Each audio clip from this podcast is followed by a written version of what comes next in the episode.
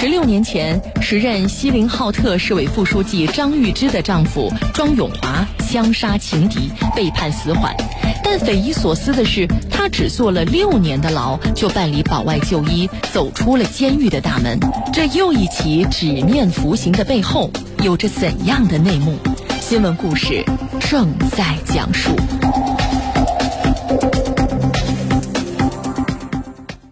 因为争夺情人，十六年前，时任锡林浩特市委副书记的张玉芝的丈夫庄永华枪杀了情敌，并试图伪造车祸，杀人焚尸。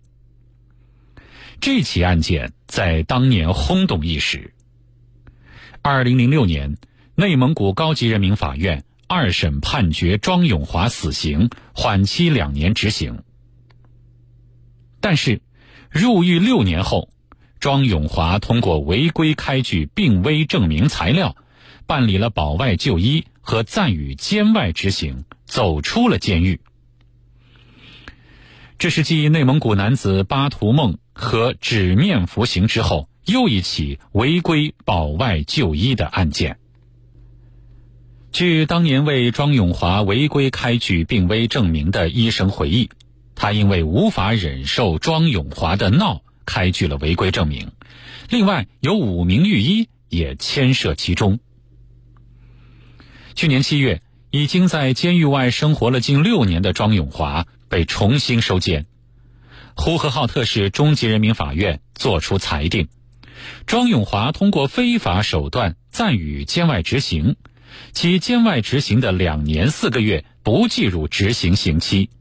帮助他违规操作保外就医手续的五名狱医也因滥用职权分别获刑。二零零四年，失踪十天之后，三十七岁的房地产公司总经理武月良才被警方找到。他死在自己的黑色红旗牌轿车里，车子在距离锡林浩特市区十几公里外的南郊。翻进一个四米多深的石头坑里，他连同车子一起被烧得面目全非。警方和家属通过未烧尽的车牌照和两串钥匙，才辨认出他的身份。警方很快将案件定性为刑事案件，经过侦查，将目标锁定在锡林浩特市人庄永华身上。这个生于一九五三年的男人在当地很出名。案发前，他是武月良所在公司的副总经理，更为人知的身份是时任锡林浩特市委副书记张玉芝的丈夫。熟悉他的人回忆，他曾经在锡林郭勒盟电大工作，也做过盟委车队的队长，期间因为走私车赚了钱，辞职经商。武月良的哥哥，地产公司的董事长武月栋，早在一九九七年就认识庄永华。他认为庄永华好色又好赌，生活作风混乱，并不看好他。但是在二零零一年，时任锡林浩特市副市长的张玉芝向他委托和推荐，希望他给庄永华安排个工作。武月栋说。当时他承接了给锡林浩特市政府盖楼的工作，副市长张玉芝分管财政，负责批款签字。吴跃栋也希望张玉芝在批款上给他行方便，就把庄永华招进了公司。因为庄永华在锡林浩特市的生活圈子混乱，吴跃栋把他带到了二联浩特的公司，对外尊称庄永华为副总，实际上。他没有实权，也不领工资，只是偶尔给公司打欠条，领一些零用钱。吴跃栋说：“就是在公司里混。”在他的印象中，只过了一两年，庄永华就因为生活作风问题招惹了当地有势力的人。二零零四年五月，吴跃栋把他调回锡林浩特，辅助弟弟武月良工作。但是，吴跃栋没有想到。回到锡林浩特的庄永华看上了弟弟的女秘书，为了讨女秘书的欢心，庄永华还曾动用公司的十万元帮他装修房子。而武月良也喜欢这个女秘书，武月栋猜测说，庄永华可能因此起了杀心。二零零四年九月二十五号晚上七点多，武月良被庄永华叫出去之后失踪了。吴跃栋说，那几天家人把全市能找的地方都找了一遍，庄永华也忙前忙后，开车帮着找人，还陪他到锡林浩特市公安局报警。直到武月良失踪的第十天，他的尸体和车辆才在南郊被人发现。警方很快发现了突破点，打死武月良的小口径枪是庄永华的。武月栋说，好多人都见过那把枪，他平时就放在车里去草原打猎物。武月良的最后两个电话也是打给庄永华的。二零零五年一月二十六号，庄永华被锡林浩特市公安局刑事拘留，经过审讯，他供述了杀人的经过。二零零六年三月十三日，锡林郭勒盟中级人民法院的判决书记录了案件的细节。庄永华以找到异能大师为由，把武月良骗出来，开车带他到二零七国道向东一公里处一个石头山上。之后，二人因争夺女秘书起了争执。庄永华拿出手提袋里的小口径枪，向武月良开枪。随后把汽车推到了坑里，看见汽车冒起白烟，他逃离了现场。破案之后，丑闻在当地传得人尽皆知。当时庄永华的妻子张玉芝已经任职市委副书记。一位熟悉张玉芝的人说，他很快就辞去了职务，离开了锡林浩特。五月冻记得，张玉芝曾找过他，他说。老庄罪有应得，就等法院判决，该怎么赔偿就怎么赔偿。今年九月底，张玉芝告诉记者，当年庄永华犯下的事情对他伤害很大，至今说起来仍觉得不舒服。他说：“这些年对他的事，我不管也不过问。”二零零五年八月二日，内蒙古自治区锡林郭勒盟中级人民法院。对该案作出一审判决，庄永华因故意杀人、非法持有枪支数罪并罚，被判处死刑。庄永华不服，提出上诉。二零零五年十二月十四日，内蒙古自治区高级人民法院以事实不清为由，将该案发回锡林郭勒盟中级法院重新审理。二零零六年二月二十七日，案件在西盟中院开庭重审。参与旁听的吴跃栋回忆说：“庄永华当庭不认罪。庄永华当庭辩称，没有证据证明是他用枪打死了武月良。之前的有罪供述是遭到了刑讯逼供，不存在故意杀人的事实，应该将他无罪释放。但中院并未采纳庄永华的辩护意见。二零零六年三月十三日。”法院作出判决，认为庄永华使用残忍手段致使武月良死亡，性质非常恶劣，再次决定对庄永华执行死刑，剥夺政治权利终身。庄永华再次上诉。二零零六年十一月十六日，内蒙古自治区高级人民法院经过二审审理，撤销原判量刑部分。改判庄永华死刑，缓期两年执行，剥夺政治权利终身。二零零七年一月六日，庄永华进入呼和浩特第一监狱服刑。十六年前，时任锡林浩特市委副书记张玉芝的丈夫庄永华枪杀情敌，被判死缓。但匪夷所思的是，他只坐了六年的牢，就办理保外就医，走出了监狱的大门。这又一起纸面服刑的背后，有着怎样的内幕？新闻故事正在讲述。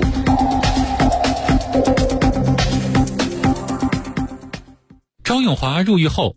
很快就获得了减刑，三年间他被执行三次减刑。第一次减刑是二零零九年四月，庄永华服刑的第二年。中国裁判文书网今年六月公布的刑罚变更裁定书显示，内蒙古自治区高级人民法院裁定将其死缓减为有期徒刑十八年。刑期自二零零八年十二月二十八日起至二零二六年十二月二十七日止，剥夺政治权利期限由终身改为六年。西北政法大学国家安全学院教授舒洪水解释说，在二零一一年刑法修正案八之前，我国刑法第五十条规定，判处死刑缓期执行的，在死刑缓期执行期间，如果没有故意犯罪，两年期满以后减为无期徒刑；如果确有重大立功表现，两年期满以后减为十五年以上二十年以下有期徒刑。这就意味着，如果庄永华的减刑符合规定，他在死刑缓期执行期间是有重大立功表现的，但裁定书中并未提及减刑的原因。据九月七号澎湃新闻的报道，和庄永华同在呼和浩特第一监狱服刑的服刑人员王红运，于二零零八年购买专利被发现，但未被深入调查。二零零九年，他又购买了三项实用新型专利，用于减刑。报道中还提到，庄永华疑似也申请了专利。根据国家专利局网站的记录，二零零五年到二零一零年间，以庄永华为名申请的专利有近十种，其中五项专利涉及医药、工业等多个领域。包含复方秘制易壳平喘丸、家用地板暖气锅炉等，申请人地址均为内蒙古自治区呼和浩特市二零零幺信箱教育科，疑似是呼和浩特第一监狱的通信地址。但庄永华是否因为专利减刑，官方并未给出回应。此后两年间，庄永华又两次被减刑。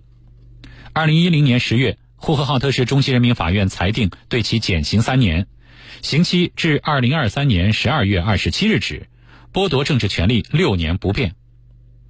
二零一二年五月，庄永华再次获得中院减刑两年六个月，刑满释放日期调整至二零二一年六月二十七日，剥夺政治权利六年不变。第三次减刑之后半年，二零一三年二月，庄永华获准保外就医六个月，走出了监狱。之后，他又连续两次获得续保，直到二零一五年八月二十四日获批暂予监外执行，继续生活在监狱之外。二零一九年，庄永华的保外就医被证实是违规操作。内蒙古呼和浩特第四监狱副监狱长，兼任内蒙古监狱管理局第一医院副院长王全仁，内蒙古监狱管理局第一医院内科主任高春桃等五名狱医牵涉其中，涉嫌为庄永华做假的病危诊断，帮助他违规保外就医。今年四月一号。内蒙古自治区奈曼旗人民法院公布了五名狱医滥用职权罪一审的判决书。判决书中公布的细节显示，二零一二年十二月至二零一三年二月，庄永华保外就医之前曾因病在内蒙古监狱管理局第一医院住院治疗。